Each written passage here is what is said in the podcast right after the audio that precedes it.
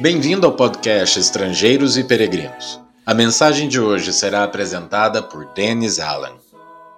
Uma das mais simples e mais ricas descrições do casamento se encontra em Gênesis capítulo 2, quando Deus criou Adão e Eva, formou o primeiro casamento e disse no versículo 24: Por isso o homem deixa pai e mãe e se une à sua mulher, tornando-se os dois uma só carne.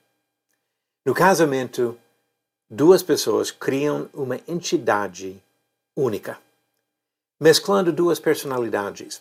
Durante décadas de casamento, esses, essas duas pessoas vão passar por experiências boas, por momentos difíceis, vão compartilhar experiências de músicas especiais e até de piadas sem graça.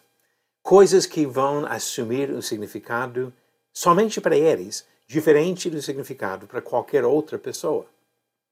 Interessante que nessas escrituras, várias vezes, tanto no Antigo como no Novo Testamento, Deus usa a figura do casamento para explicar a relação do Senhor com seres humanos.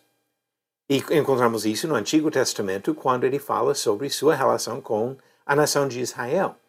Por exemplo, em Ezequiel capítulo 16, ele fala da aliança com Israel como casamento. Mais tarde, no mesmo livro, capítulo 23, ele fala sobre a infidelidade na, da nação como se fosse adultério, violando esta aliança do casamento. No Novo Testamento, Paulo disse que queria apresentar a igreja como uma noiva pura para Jesus.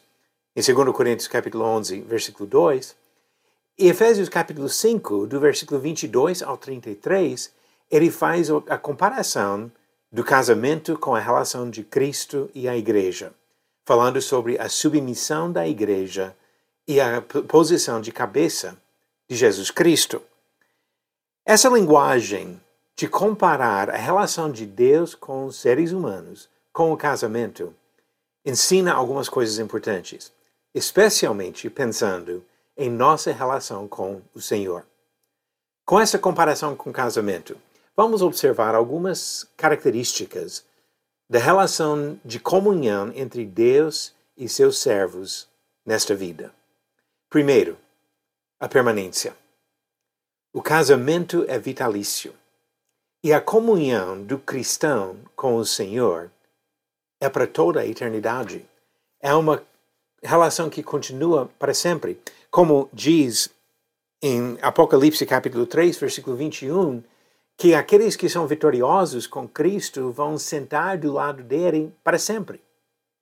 Segunda coisa, observamos a intimidade desta relação.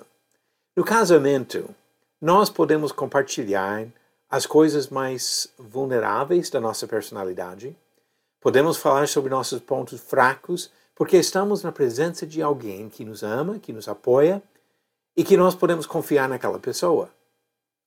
O cristão em oração, pode confiar em Deus, falar sobre suas fraquezas, dificuldades, sobre os pontos vulneráveis, sabendo que Deus ama e apoia. Encontramos essas palavras de Pedro, 1 Pedro 5, versículo 7. Lancem sobre ele todas as suas ansiedades, porque ele cuida de vocês.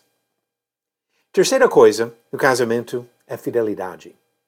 Uma característica fundamental num casamento bom e também na relação do cristão com Deus. Gálatas capítulo 5, versículo 22 fala sobre essa fidelidade como um aspecto do fruto do Espírito. Nós não devemos voltar para o pecado, abandonando o Senhor. Hebreus 10, versículo 39 diz: Nós, porém, não somos dos que retrocedem para a perdição, mas somos da fé para a preservação da alma. E a quarta característica que eu quero destacar é a exclusividade. O casamento é uma relação exclusiva entre um homem e uma mulher. Nunca deve envolver mais ninguém. E quando uma pessoa casada se envolve com outra pessoa, nós entendemos isso como traição.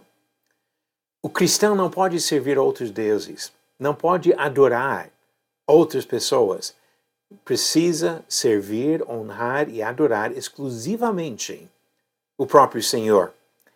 Diz Efésios capítulo 3, versículo 21, que o Senhor deve ser glorificado por todas as gerações, para todo o sempre.